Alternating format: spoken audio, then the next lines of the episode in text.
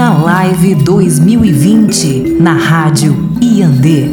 Então estamos ao vivo, né? Boa noite, pessoal. É... Bem-vindos a mais um Abril Indígena, né? Estamos aqui, é, eu sou a Dayara Tucano, estamos aqui com o Cris Tupan, né? O nosso queridíssimo Curê. A gente estava conversando, né, nesse momento de reclusão, assim, por conta do coronavírus, dessa quarentena, como é importante a gente é, continuar, né, com nossas atividades. Hoje é dia 1 de abril, é, é, o dia da mentira, né? Tá tendo muitas brincadeiras aí com relação a isso, mas assim, abril é o nosso mês de orgulho indígena, de memória, né? De resistência indígena e a nossa luta não para em momento nenhum. Então, nessa pauta também não pode parar, né, Cris? Bem-vindo, boa noite. Obrigado, Dayara, pelo convite. Boa noite a todos os parentes, a todas as parentas. Realmente é 1 de abril, com certeza uma data mentira, mas também uh, de se lembrar o golpe também que cometeu crimes contra nós, povos indígenas, um pouco do assunto que a gente vai falar hoje, entre outras coisas, mas é um prazer inenarrável estar aqui. Oi, Ana Poaca chegou na live também. Nosso coordenador. Olá, Começamos aqui, né? Estamos falando que a gente não vai deixar o Abril Indígena acabar, né? vamos iniciar ele hoje, dia primeiro. Vamos tentar, na medida do possível, fazer até todo dia mesmo, né? Porque tem tantos assuntos para a gente debater, né? Eu fiz uma postagem na minha página pessoal dando essa ideia. E aí, se a gente fosse fazer um abril indígena, de que que vocês gostariam de falar? E vieram várias, muitas questões, né?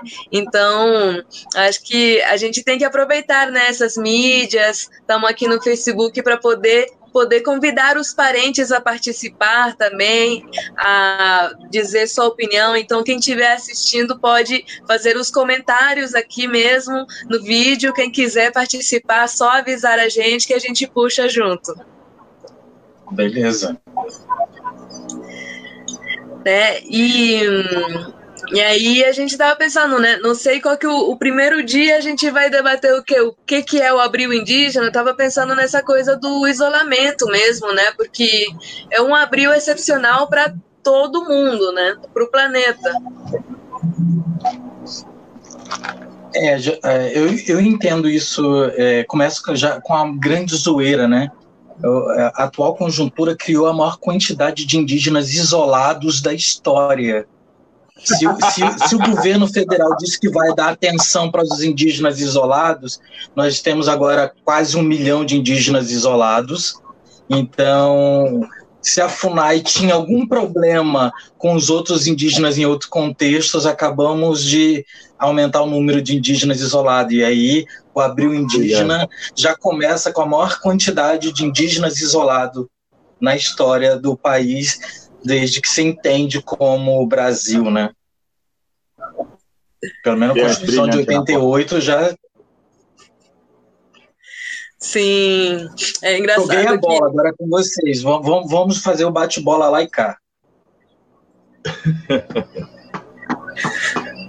Então, aproveitar para mandar um abraço né, para os nossos parentes que estão em isolamento voluntário ali nas suas comunidades. né? É, tá tendo um movimento muito forte para que a gente possa proteger nossas comunidades. A gente sabe que os povos indígenas, a gente foi dizimado por uma série de epidemias que foram, inclusive, é, espalhadas de maneira proposital durante todo o processo colonial, né, Cure?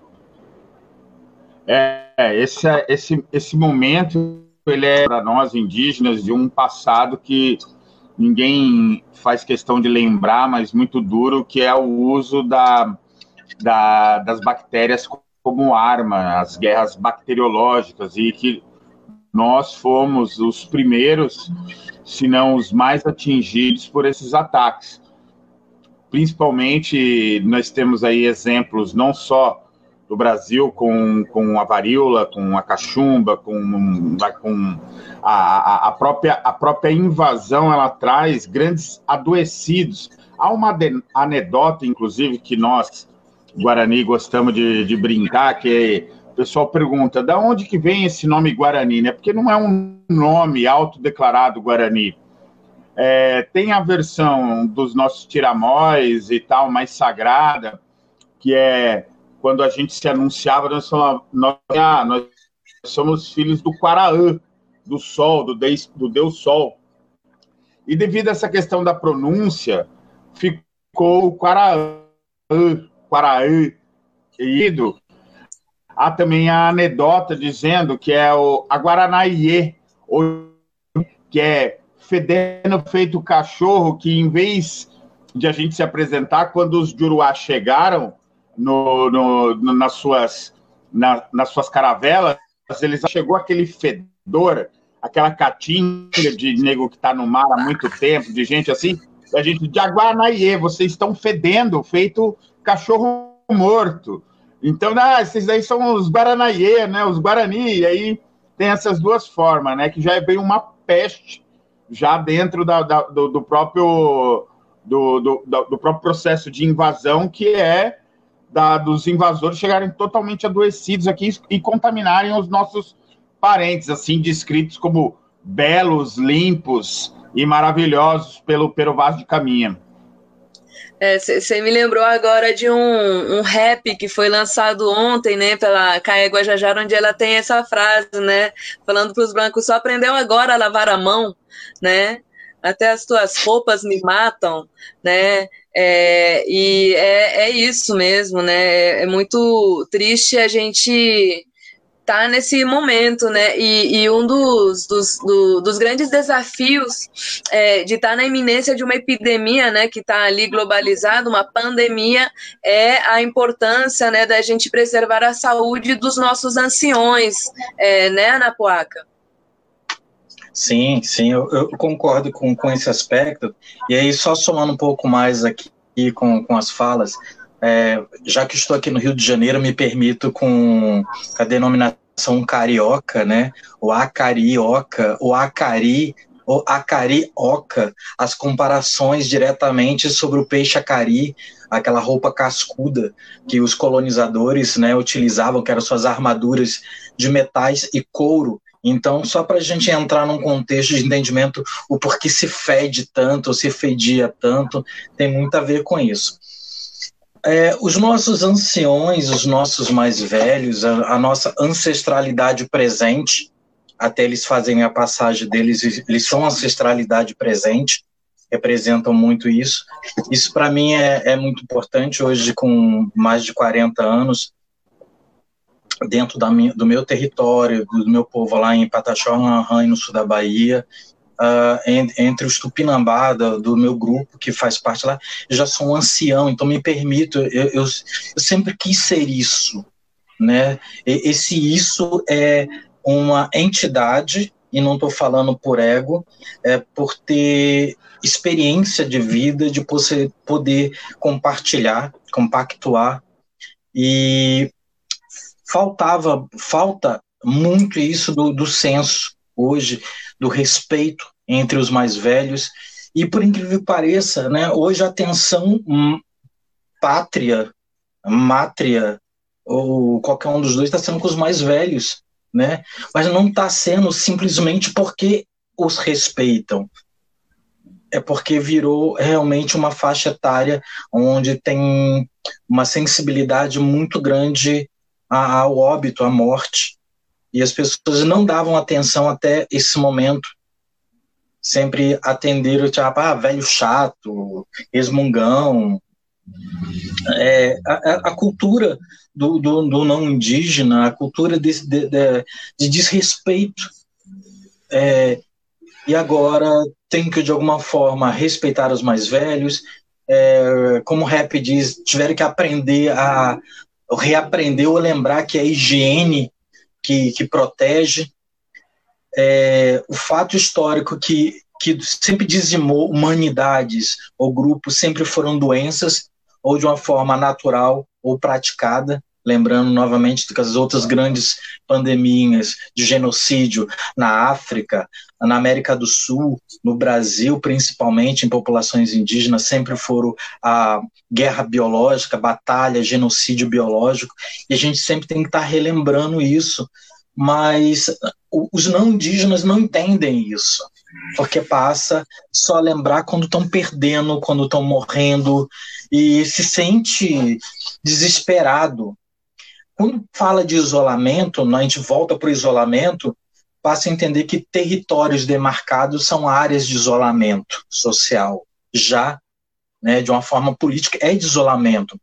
Porque os territórios indígenas ele nunca foram feitos isso, sempre foram imaginário, foram sempre debatidos, construídos em é, força, luta, casamento, forças políticas.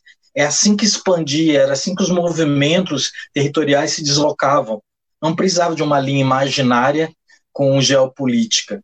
Tanto que o território, vamos botar assim, Mapuche, ele começa lá no, no Chile e termina na Argentina para os Mapuche. Argentina e Chile não existe para Mapuche. Como muitos territórios Guarani, começa lá no Paraguai e ele se estende hoje por várias outras áreas, e às vezes dá saltos territoriais que vai parar lá no Pará. E é, é o território constituído. Não é território imaginado, é o território presente. E é assim que funciona. Uh, e as pandemias sempre foram planejadas em destruir. Uh, são genocídios biológicos e a gente tem que repensar sempre isso. Sim, e, e, isso que você está falando, né, da diferença como a cultura, digamos, ocidental não valoriza os mais velhos, né, mas para os povos indígenas, os nossos anciões, eles são nossa cultura viva, eles são os conhecedores da nossa história, eles são os nossos grandes mestres, nossos grandes responsáveis, né, a gente se encontrar diante da iminência de perder um ancião é perder um alicerce fundamental do nosso povo, né, então, é, essa sempre foi uma das coisas é o que eu acho que a gente sempre teve de mais importante a compartilhar com a cultura do não indígena, né? Que é aprender a, a valorizar a experiência daqueles que vieram antes de nós. E lembrando disso, é, vocês me fizeram lembrar de um documento que foi publicado ontem, né? O anteontem no site da Funai, é, por um ouvidor da FUNAI é, criticando né, uma das figuras históricas, das grandes lideranças indígenas assim que a gente tem né, na defesa dos nossos direitos, criticando toda a movimentação política do cacique Raoni, né, e fazendo acusações gravíssimas contra os povos indígenas, né, é, uma instituição ali que está é, se demonstrando, na minha opinião, muito pessoal, eu falo isso ao vivo, falo mesmo, né, mostrando a sua incapacidade de agir de acordo com a missão do órgão da FUNAI, né? Então eu queria que, que vocês comentassem um pouco isso também. Eu, eu quero dizer duas coisas. Eu se pelo pelo mundo não indígena ou, ou em Biá, aqui em Guarani, falando nos Juruá, esse, esses não eles deixaram claro, e a pandemia revelou isso para quem não, não, não conhecia, como nós conhecemos, revelou muito claro o desprezo que eles têm pelos seus anciões, o desprezo que eles têm pelos seus mais velhos, ao apostar diretamente que a morte é aceitável. Isso é de, um, de, um, de uma maneira inaceitável para a gente, e isso tem que ser claro. Com relação ouvidor. Eu acho que nós sabemos o papel de um ouvidor. Ele deveria estar para a função de proteção e promoção dos povos indígenas como um sujeito é, imparcial para para fazer a crítica à própria gestão da FUNAI. É assim sim o ouvidor, por exemplo, dos, dos jornalões, mas nós sabemos que existe essa figura que é uma figura contratada com a, algum é, autonomia e liberdade para ter as críticas necessárias.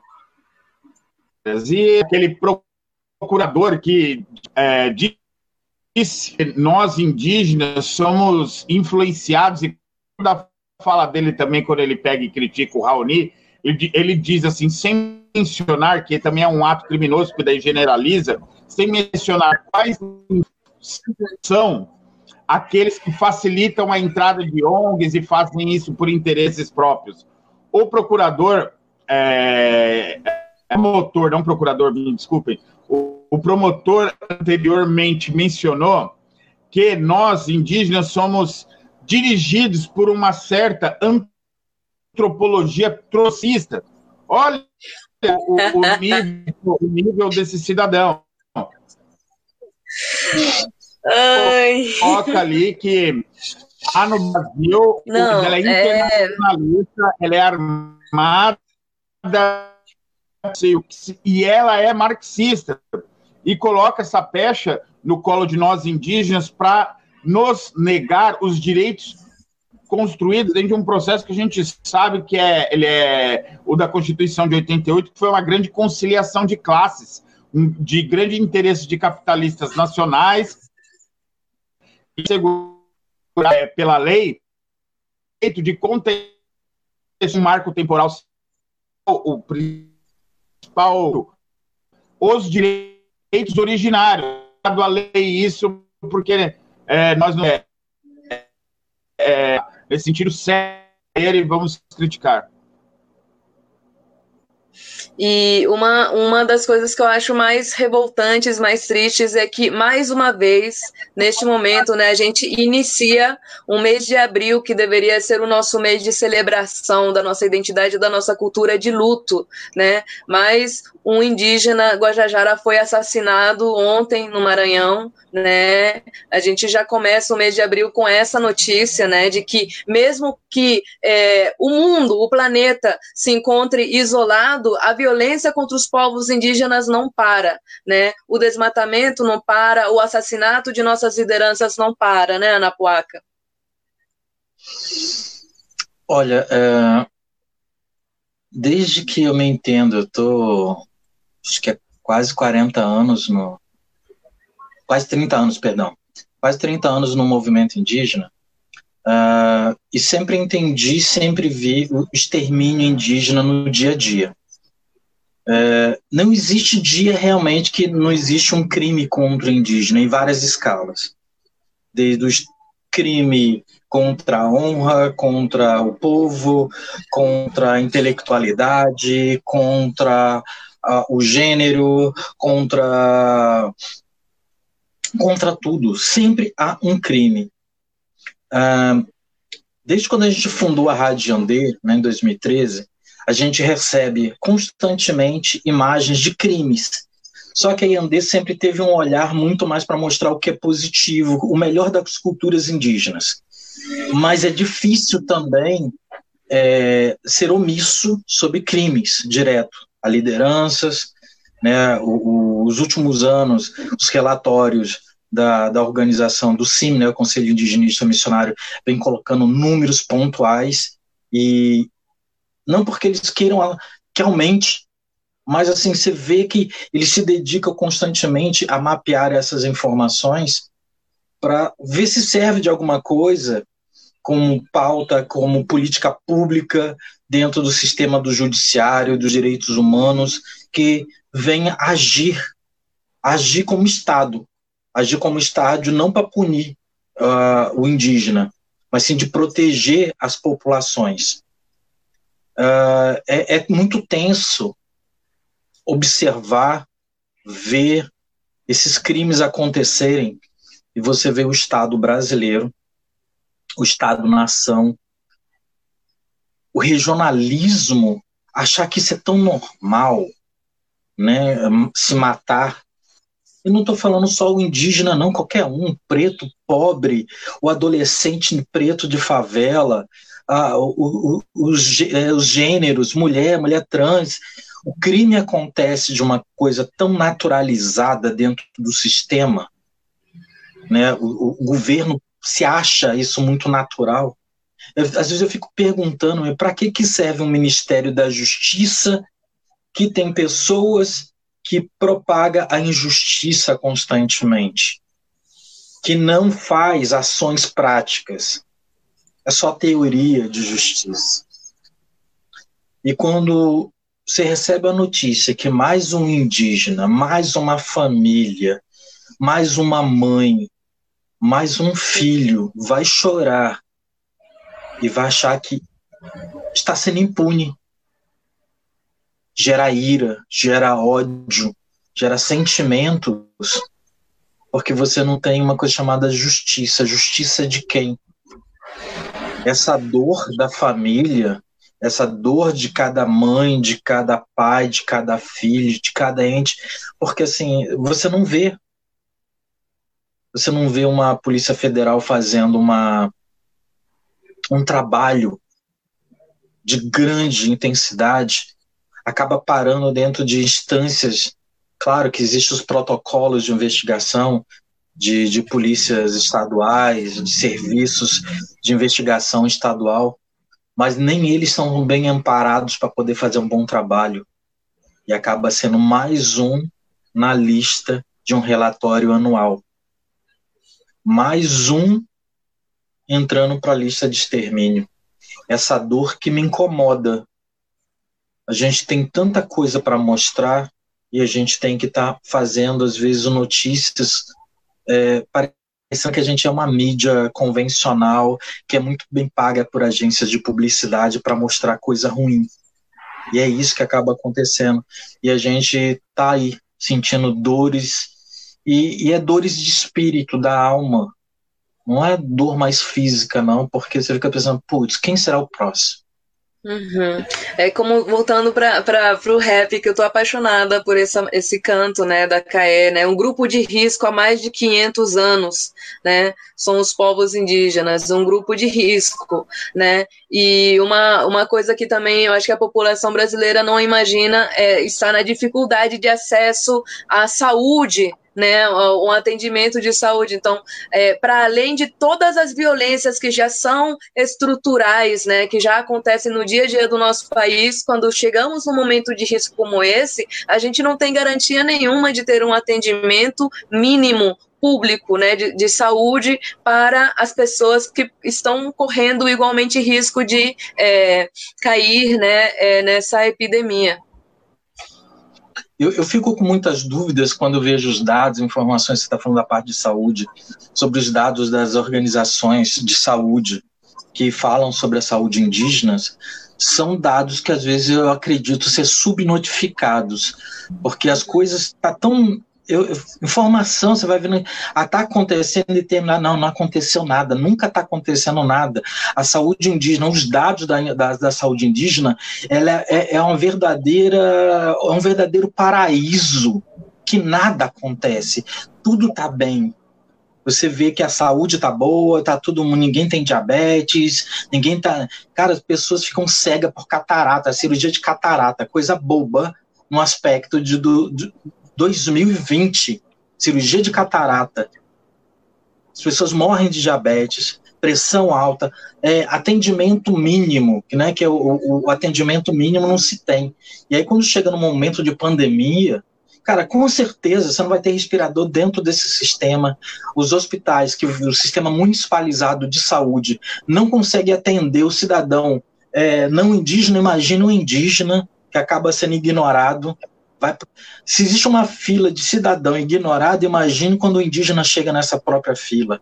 Então, os protocolos realmente de saúde não acontecem. Esses dados, eu, eu tenho recebido informações e dados, eu fico olhando aquelas informações, cara, isso aí até eu sei fazer com, com, com pente, essas informações. Que ninguém assina laudo, ninguém assina relatório, só se vê, ah, veio de região tal norte do país, tal canto do sul, mas ninguém assume um relatório assinando esses dados. Então são dados que podem ser muito bem subnotificados, falsos, e para simplesmente para acalmar uma mídia para dizer, olha, não está acontecendo nada.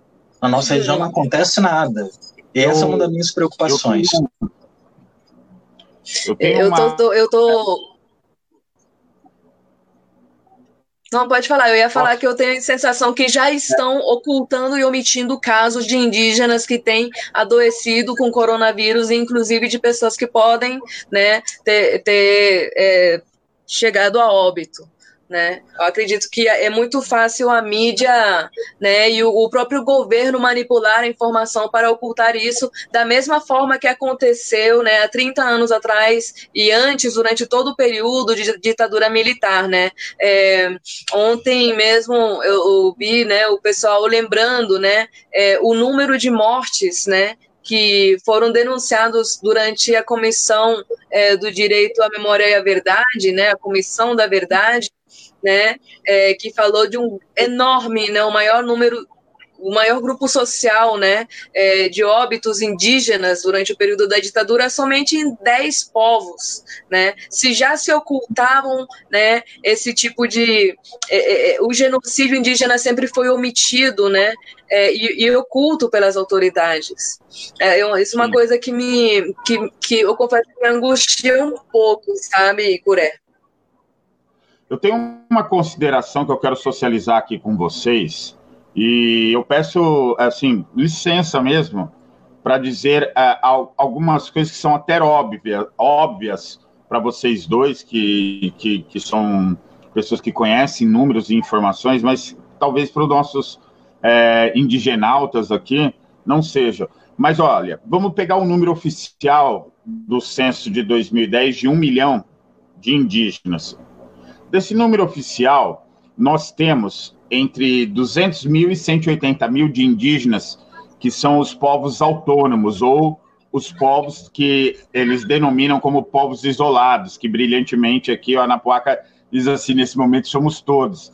Mas são esses, numericamente, são aqueles povos não contatados, ou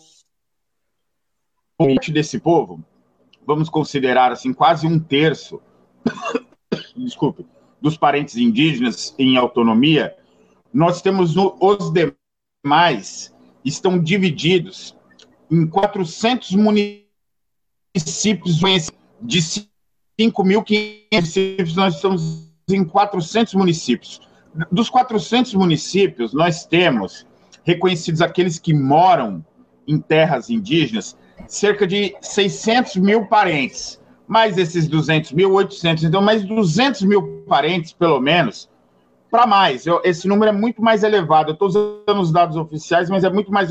que moram em cidades, são parentes e parentas que deixaram as suas terras, que foram viver na cidade, ou que, principalmente os povos do Nordeste do Brasil, devido à própria configuração da invasão, foram expulsos das suas terras, que vivem na cidade tal como um trabalhador brasileiro, mas tem a sua origem, a sua originalidade indígena.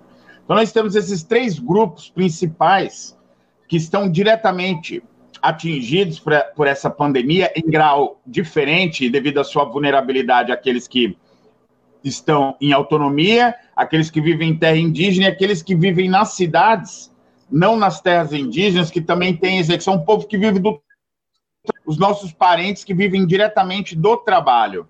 Esse, esses três grupos estão, mais uma vez, é, é, invisibilizados, e aí o, o, o Anapuaca disse muito claro, no município, vamos pegar os, os municípios indígenas, que são esses 400 municípios aí que têm terras indígenas, eles vão priorizar o atendimento daqueles que eles chamam é, cidadãos contribuintes, e não vão atender diretamente nós do subsistema. Isso é gravíssimo, porque o, o, os prefeitos fazem questão sistemática, a gente viu isso durante a crise do início do ano, do primeiro ano do governo Temer, do governo golpista de Temer, quando e da tentativa sistemática da municipalização da atendimento saúde de, de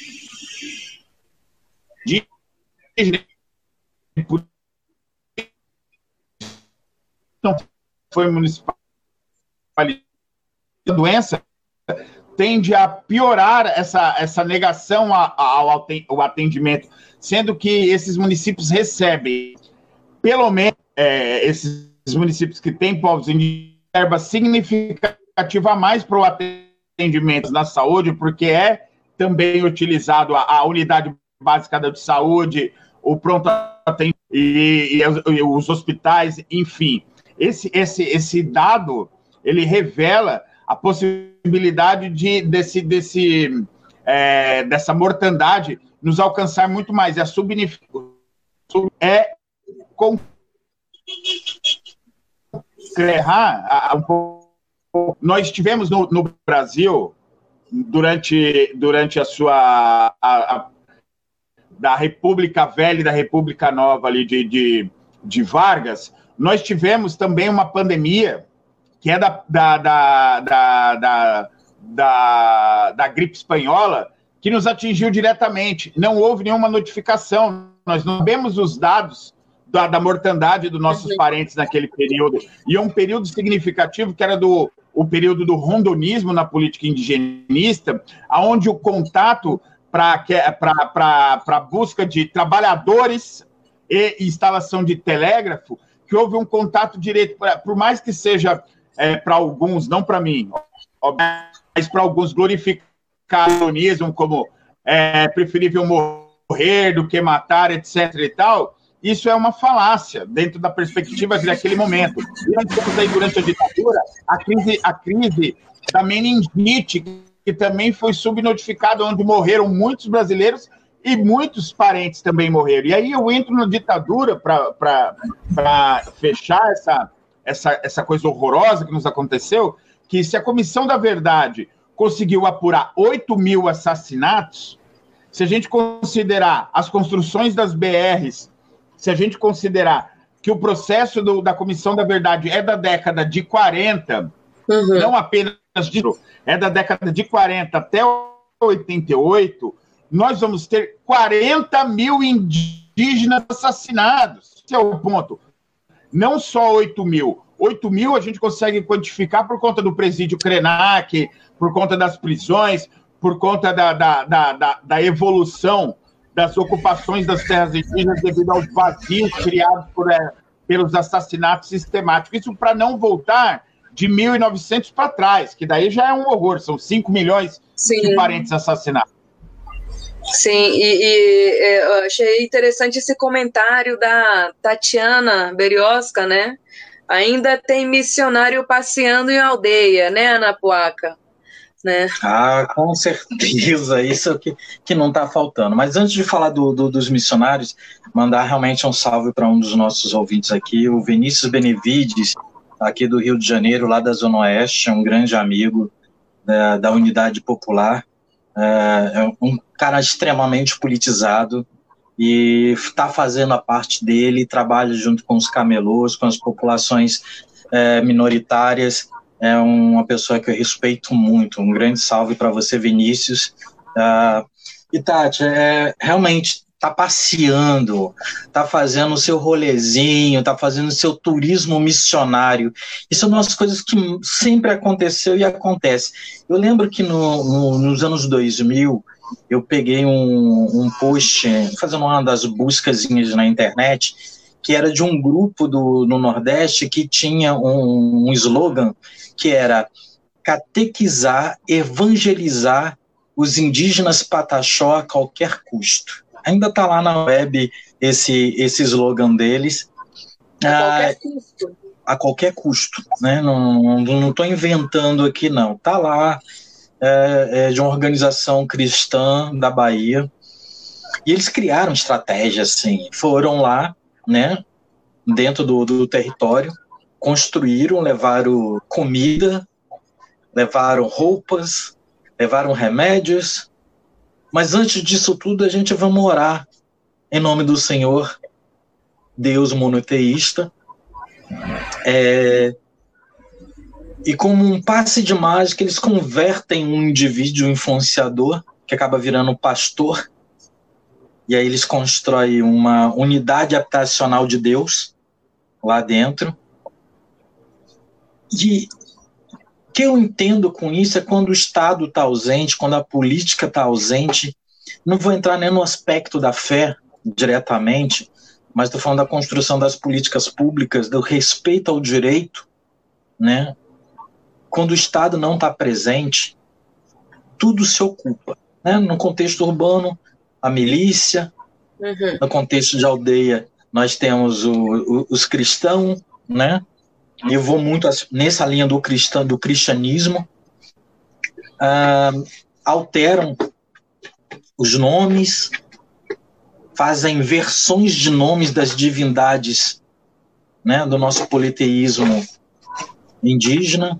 Eles mudam simplesmente, vão lá e dão outros nomes, simplesmente criam versões, aí bota no, na língua indígena para parecer que é realmente algo bem divino e, e, e politeísta, mas na verdade não. Estão o tempo todo destruindo existe uma coisa horrível em relação a, a, a, esse cristianismo, essa construção que fazem dentro dos territórios, que é fazer você não acreditar mais na sua fé, nas suas divindades, no seu processo de cura, que tem a ver com pagelança ou qualquer outro nome que se venha a ter a partir da, da sua cultura, e aí você já não tem mais as suas curas a partir das formas naturais. Os próprios ritos, né? Eles convertem a cabeça de indivíduo olha, você não pode fazer isso porque você. É... Deus não gosta o meu Deus não gosta. Gente, tem mais de mil deuses, e só do cristianismo, que é o perfeito, não respeitando é, é, essa forma e essa quantidade de, de, de deuses ou fé que a gente pode seguir. Então, assim, e isso é uma violência. Esse sistema missionário também é uma forma de violência para as populações. Não é, vai, não, não, porque só quero ajudar. Por querer ajudar, muitos estão no inferno por conta disso. No inferno cristão, em qualquer outro aspecto. Então, assim, é um tipo de violência. E quando você não consegue, a partir dos seus rituais de cura, cuidar, porque existe esses missionários dentro do território, eles também contribuem com o genocídio. Sim, é.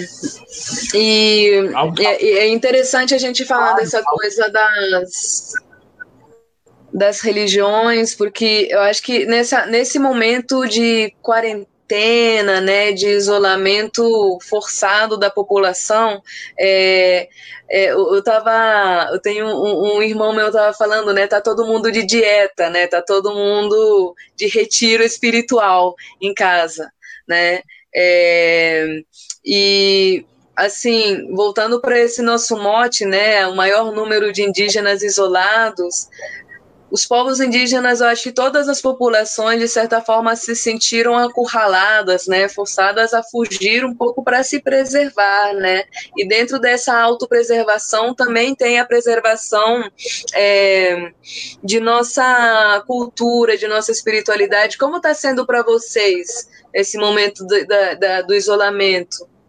Assim. Para mim, especialmente, eu estou doutorando e está sendo de trabalho bem específico. É, tá, tá tendo um privilégio nesse sentido, diferente de, de, de, de, algumas considerações à parte do que é privilégio, mas tem me favorecido bastante é, na questão do estudo. Eu, eu, queria fazer um comentário é, a partir da fala do, do, do, do nosso parente na placa, que é a, a, a tentativa é, desse assédio e desse, desse assassínio programático da, da, a partir da, da, do cristianismo, que são, são, aliás, são dois comentários. O primeiro é dessa forma nefasta de interpretação, eu que não sou nada cristão, apesar do meu nome cristiano, aquele que milita em Cristo em espanhol, né? Ser nome muito comum entre nós, povos indígenas. Apesar do, do, do, eu ser cristiano, né? Eu não sou nada cristão. Mensagem originária é, é, é, anterior à dominação católica do cristianismo, ela é totalmente diversa dessa propagada por esses cristãos que são da intolerância. Eu não estou aqui fazendo uma apologia ao cristianismo é, é, antigo ou cristianismo originário, mas lembrando que antes antes dos protocolos que conformam a Bíblia, tal como a gente conhece hoje, haviam muitos mensageiros ligados ao cristianismo que não tem nada a ver com o catolicismo, o presbiterianismo, o adventismo e as demais denominações existentes, que são um monte aí com relação. Tem uma, uma única mensagem que eles tentam, e aí fazem hipocritamente essa mensagem do, do Deus é amor, e mas ao mesmo tempo é uma pregação de ódio. E o trabalho permanente deles de assédio vem, inclusive, aqui na nossa aldeia, nós temos muito disso aqui, é, com relação a uma denominação religiosa que fez o trabalho de tradução da Bíblia e através de, de uma coisa que é muito, é, é, é, é muito sedutora, que é utilizando a, a linguagem dos quadrinhos e traduzindo em Guarani, utilizando a, a, a Bíblia como, como roteiro e faz os quadrinhos de, de, dessa Bíblia. E tem uma coisa que Caraca, eles. Caraca, é mesmo, cara? É, não, é verdade. Aí, aí são, dois, são dois grupos religiosos que fazem isso. O Testemunha de Jeová e os Adventistas fazem essa disputa. É, os Testemunhas de Jeová, inclusive, tem uma igreja aqui a, a cerca de 7 quilômetros, onde as suas pregações eram porque a, uhum. a, eles tentaram uma aproximação com as nossas, as, as nossas divindades tamanha é, com relação, por exemplo, a, a, a relação que nós temos com o mar, né? E aqui tem a praia, onde eles fazem a pregação em Guarani. Esse é os testemunhas de Jeová. Já os evangélicos, eles desenham os quadrinhos com personagens bíblicas totalmente de Uruá, ou seja, não indígenas, mas falando em Guarani. São brancos falando em Guarani. São esses dois assédios permanentes aqui que, que nós temos aí com, é, relacionando isso. E a mensagem originária é, cristã, é, é, no sentido é, bíblico anterior à igreja, é, entre, anterior ao catolicismo ou às igrejas, ela não tem, não tem nada é, em a ver, aliás, não tem nada a ver com isso. Outra mensagem, mas eu não quero defender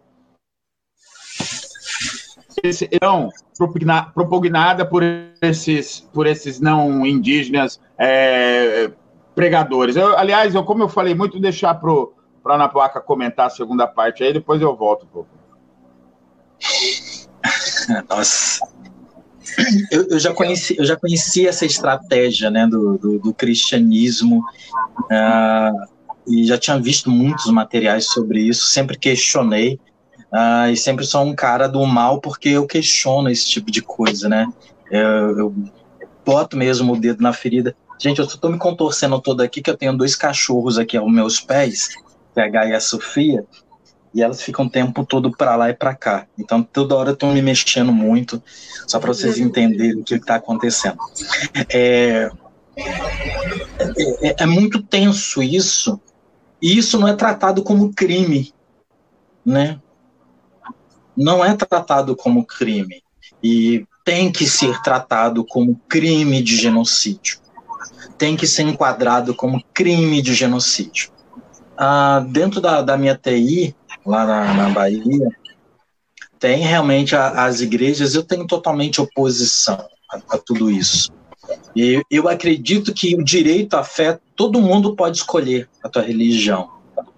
Você pode escolher ser o que você quiser, mas a partir do momento que as suas escolhas prejudicam a maioria, você é tão responsável quanto essas escolhas que você faz.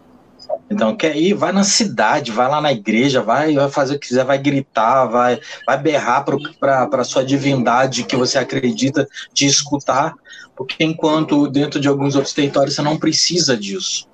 Então, é, é, ser cor criminoso faz parte quando você está lá é, sondando o, o, teu vizinho, é, questionando a fé dele, sendo violento, porque é um ato de violência. Quando você descredifica a fé do outro, quando você descredifica a fé coletiva, quando você descredifica a fé de uma nação, a gente não está falando de grupo, a gente está falando de nação, sociedade, onde tem forma política, social, cultural, de juízo. E a partir do momento que você ataca, quando esses indivíduos atacam esses parâmetros, está sendo totalmente é, criminoso contra uma nação. Se isso pode se alguém for contra uma nação, a nação brasileira, você viola esses valores. Então, contra os povos indígenas, são violência também contra essas nações. Então, isso tem que ser colocado em juízo de entendimento que é crime de genocídio também. Não, não é simplesmente estou tentando te ajudar a te salvar. Isso é crime de genocídio. É, é, é, eu acho que um dos grandes é, desafios, exercícios que a gente tem todo mês de abril é justamente desconstruir, né, fazer a população entender é, o quão profunda e diversa é a violência contra os povos indígenas, né, o quanto ela é estrutural, né, que ela vai desde a violência física contra os corpos indígenas, né, lembrando do nosso do nosso parente, mais um parente assassinado, né, de maneira impune, ela é uma violência física contra nossas comunidades, né, lembrando dessas epidemias da invasão de nosso território, mas ela também é uma violência é, epistemológica, uma violência espiritual, né, quando a gente está falando dos ataques ao nosso pensamento, à nossa maneira de ver o mundo, né, a nossa fé, é, e essas são coisas que são pouco debatidas é, na mídia, nas escolas, é, na televisão, né? É, é eu, eu, acredito que assim, no mês de abril, é, quando o mundo está em atividade, né? É geralmente um momento que a gente tem muitas, é, muitas pessoas, muitas lideranças indígenas, pensadores, acadêmicos que fazem um esforço de ir às escolas, né? Para compartilhar um pouco disso com as novas gerações. Como que vocês veem essa importância de educar, né? É, de compartilhar essas histórias com a sociedade brasileira? Quem começa?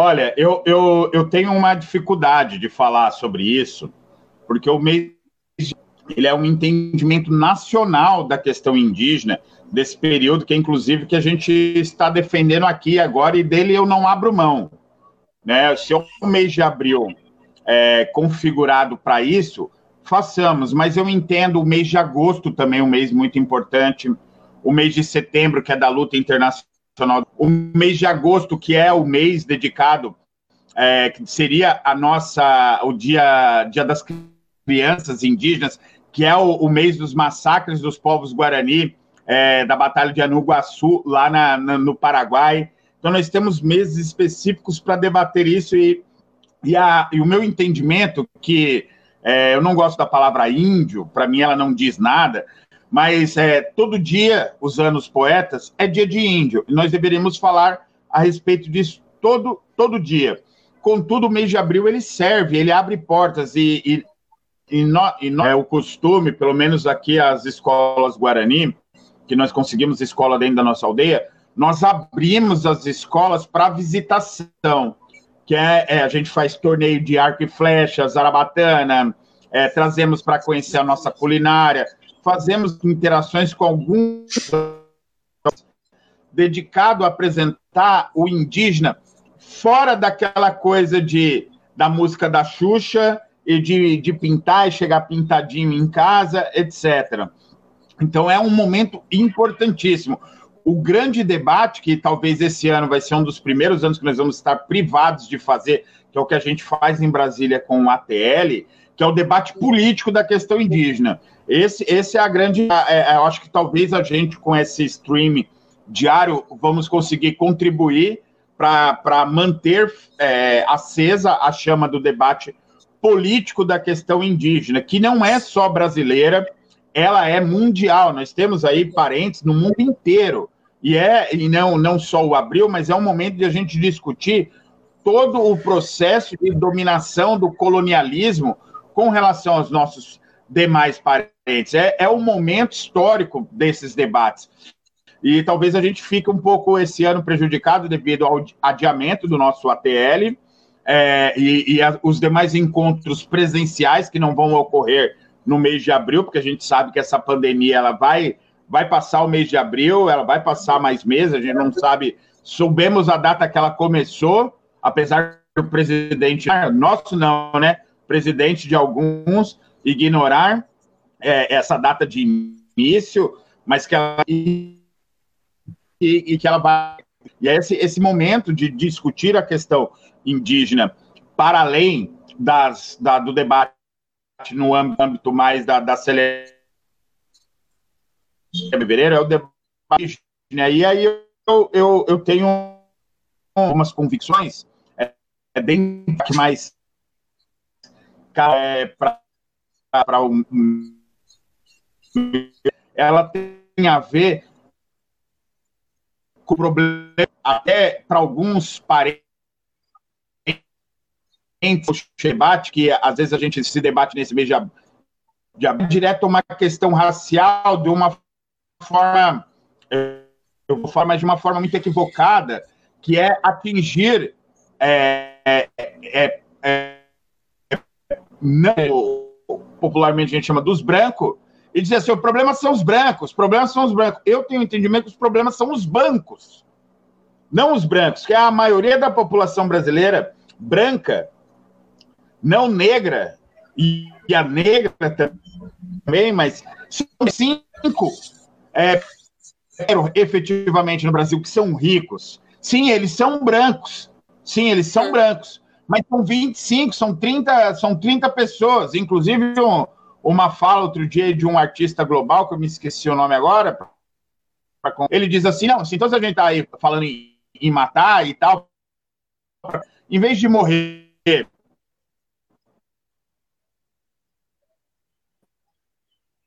Travo. Morrermos, no caso. Vamos matar os 30 ah.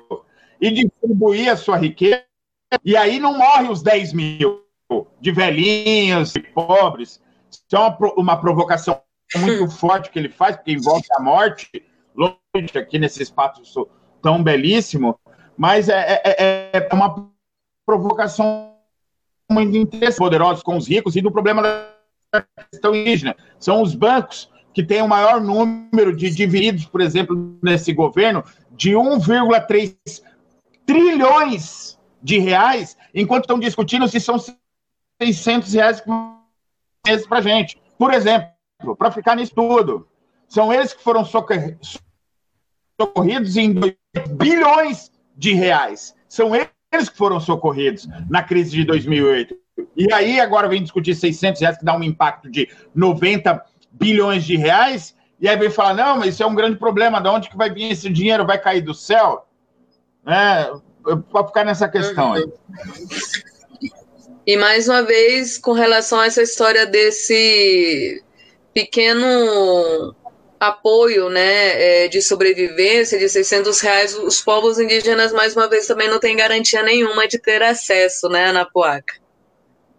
Sim, mas antes de responder isso, eu vou para a linha da educação, porque uh, uma das coisas assim, que me incomoda muito é a ausência de de aplicar mesmo a Lei 11.645-08, né?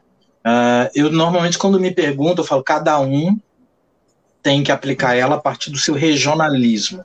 Não dá para construir uma política da Lei 11.000 pensando de forma nacional para ensinar os não indígenas. Dentro dos territórios indígenas, constituir conteúdo comparativo. Não tem outra forma. Você tem que construir conteúdo comparativo. Porque esses indígenas vão sair de dentro dos seus territórios, alguns vão buscar realmente seguir né, o, o processo educacional fora, dentro da, da, das suas aldeias. Né? Tem um momento que não tem como, vai ter que sair, e realmente tem que fazer uma construção comparativa. Não existe, ou pelo menos se existe, não existe. Ah, de forma tão pública conceitos de aplicabilidade de pedagogia de ensino indígena. Se você vai dentro de uma TI, de uma terra, de um território, ou de um naco de terra indígena onde tem uma escola, você vê aplicações de forma muito dura, muito crua, traumática sobre a educação, não respeitando a especificidade cultural, a especificidade da, daquela etnia. Então, quando chega o material, o material que vamos botar assim, comparativo com informação que ele, naquele momento, ele não tem, e esse, essa formação do ensino de, alfabetização fundamental, ensino médio, quando esse indígena sai para a universidade, ele está realmente é, desigual. A educação indígena é desigual dentro do território. A educação indígena é desigual porque você vê o resultado quando o indígena vai para a universidade. E aí não vou entrar na, na questão de cotas, mas sim para o ensino fundamental. Realmente existe um, um mau trabalho feito pelas secretarias de Estado de, na, na sua responsabilidade como formador. Eu quando eu penso na educação intercultural, ela também ela não é tão, ela não respeita tão bem esse processo da construção do professor indígena pedagogo, porque ele joga a nuances de algo muito específico da educação branca, mas nunca constrói essa questão do respeito.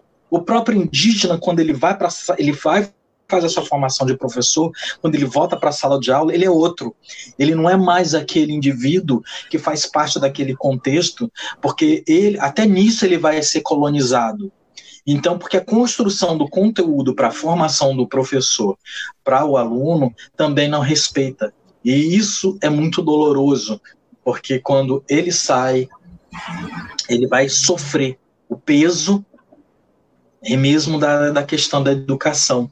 E isso é muito tenso no, no país. Uh, e eu penso, eu acredito e eu posso até afirmar com um pouquinho de convicção: enquanto não houver respeito e não for educação comparativa, e ela pode se criar uma versão, não tradução, só vai ser uma tradução no dia que um, indígena da própria cultura for professor, pegar os parâmetros dos currículos e fizer uma tradução para os seus próprios alunos e conseguir elevar ele a um processo educacional aonde ele vai galgar etapa a etapa da sua formação até chegar à universidade com todo o conhecimento do não indígena, mas principalmente fomentando do seu povo vamos falar de, vamos botar assim, um Google Maps indígena do território.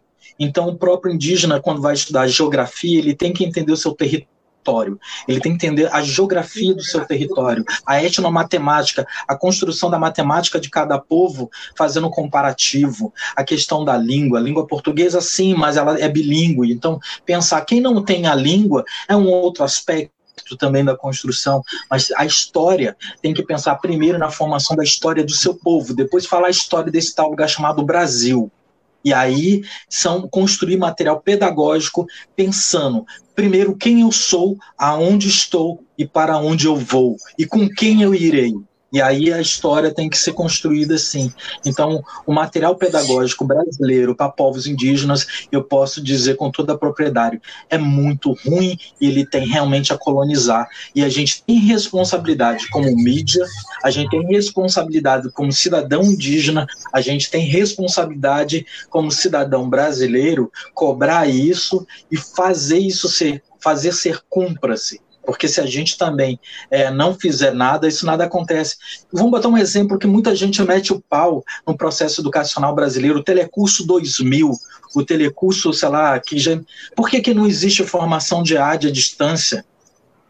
Por que não se constrói um material pedagógico para usar as tecnologias? Pra... Tanto que agora está todo mundo, né, as escolas particulares entraram todo mundo desesperado. E até um método mesmo de fazer de formação à distância. Então, assim, eu questiono isso, e acredito muito que dá para dar uma solução nisso.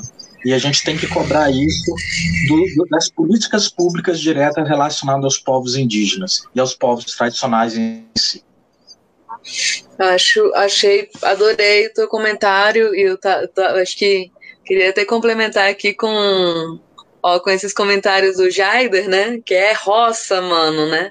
É, essa é coisa da, da, educação tradicional, ela é desde desde que você nasce, você está lá no dia a dia aprendendo tudo o que você precisa fazer na vida, né? Você está acompanhando a construção, você está acompanhando a pesca, o roçado, a caça, tudo, né?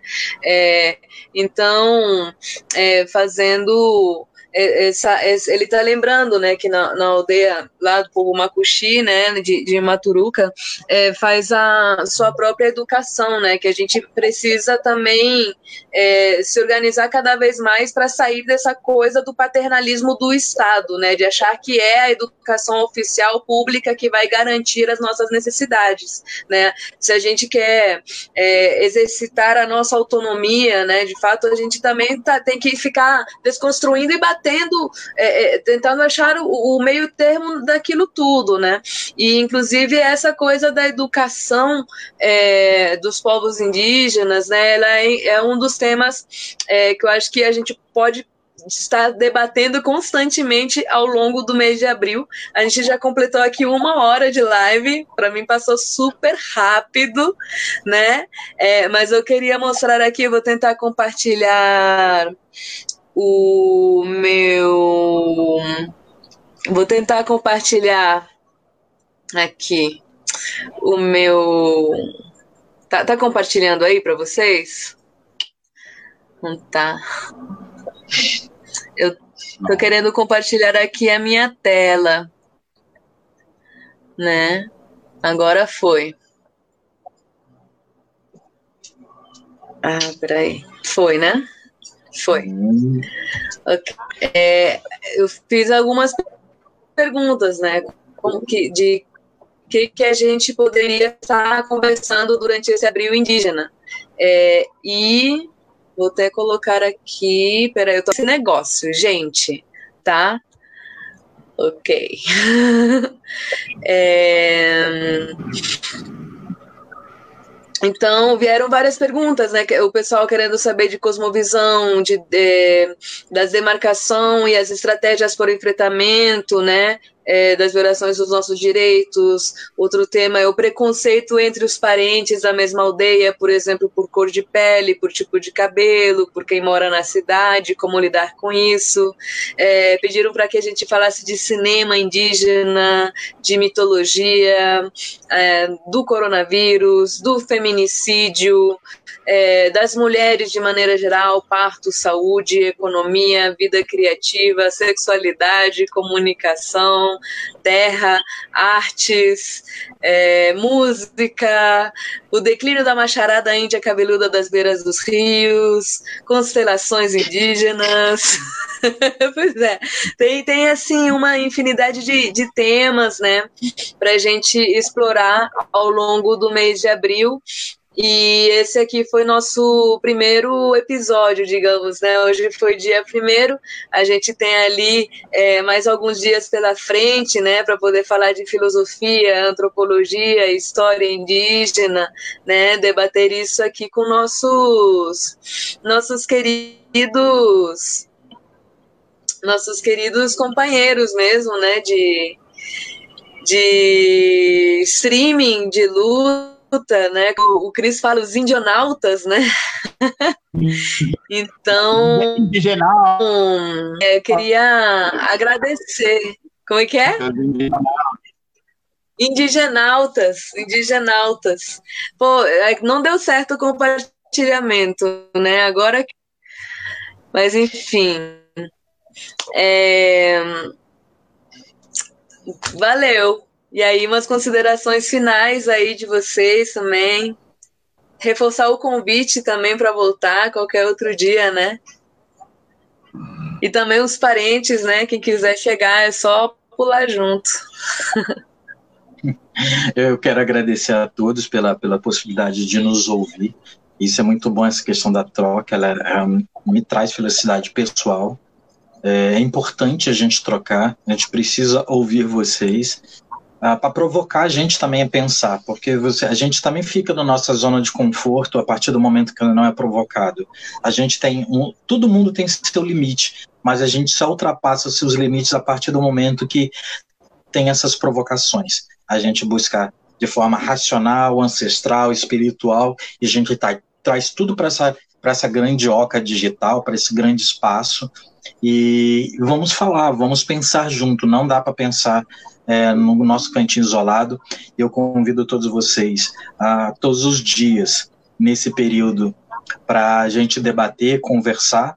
Isso é importante. Conheça quem não conhece a Rádio Andê, ouça mais a Rádio Andê, esteja junto com a gente nas redes sociais, seja no Facebook, no site, no Instagram, Twitter, a gente está em todas as plataformas. Ah, eu sou muito grato de poder estar com vocês. Olha lá, símbolozinho. Eu carrego aqui o meu. Opa, deixa eu tentar achar aqui. Eu carrego, eu carrego na pele a, a Rádio Andê e vocês conhecerem. E a gente tem muito mais a debater. Vai falar de IB Festival, a gente vai falar de Casa Andê, vai falar de artistas, vai falar de negócio, Red Money, o Red Skin Money, que é o mercado indígena. Indígena, quanto você Ótimo. vale no mercado? Quanto você vale no mercado? Qual o mercado que você está? Então já a gente vai estar tá aí no mês de abril inteiro uh, e com certeza a gente vai passar dele e cada vez mais vai ser divertido. E esse material a gente baixa depois, tenta transformar em alguma outra coisa. Muito grato por estar você com Dai, você, Cris. Muito bom conversar, acompanhar cada vez mais vocês. Obrigado.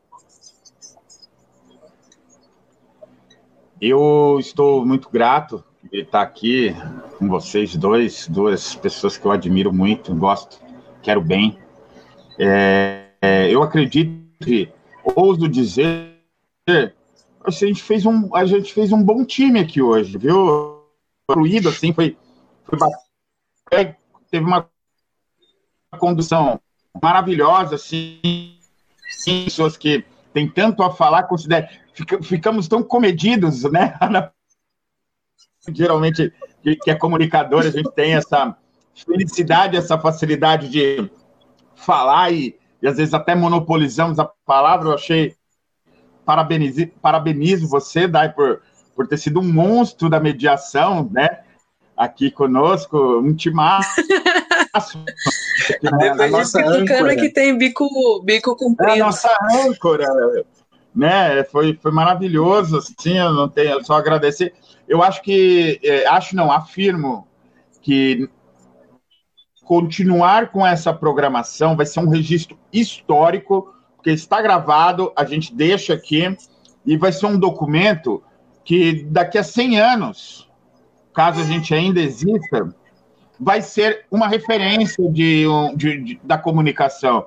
Eu espero, sinceramente, vir da longe, né, que a, é, a, abrindo esse, nesse debate da, da, do Red Money, acompanhei a, a, o debate lá no Canadá, quando isso, não acompanhei em vida, mas por estudo no Canadá, com relação a partir da intervenção do governo junto a, aos povos indígenas da fundação da faculdade da, da, da, de comunicação lá, que se transformou num monstro para os povos indígenas lá, com, com os parentes tendo seus próprios broadcasts, a sua, a, os seus veículos de informação, o quanto que isso foi é, muito importante. Também tive a oportunidade de ver a, aos nossos parentes ali da, da região do Nova York, ali, é, que é o, o pessoal do, é, aliás, é, Six People, né, os seis povos ali, a sua organização.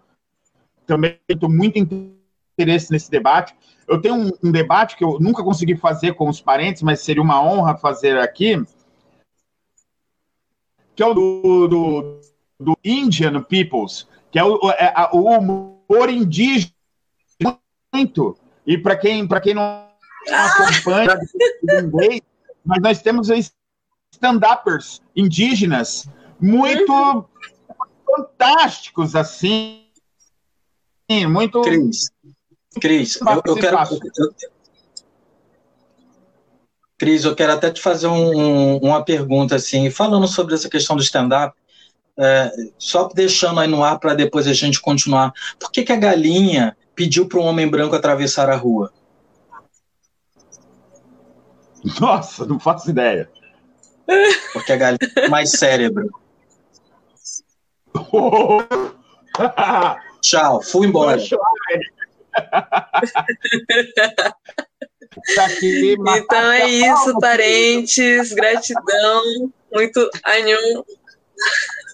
Agaduete. Agudevete, Catu, tudo, valeu demais. A gente se encontra amanhã no mesmo horário, 7 horas da noite. Quem quiser participar, aí, Sinan, que chegou agora, quem quiser participar, os parentes. Jaider já falou que também está querendo falar sobre arte indígena, né?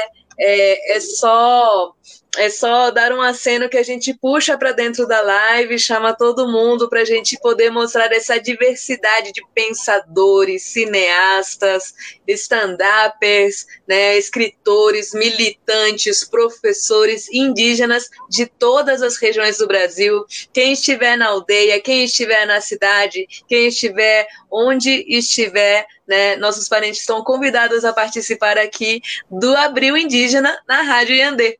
Abril Indígena é na Rádio Iandê.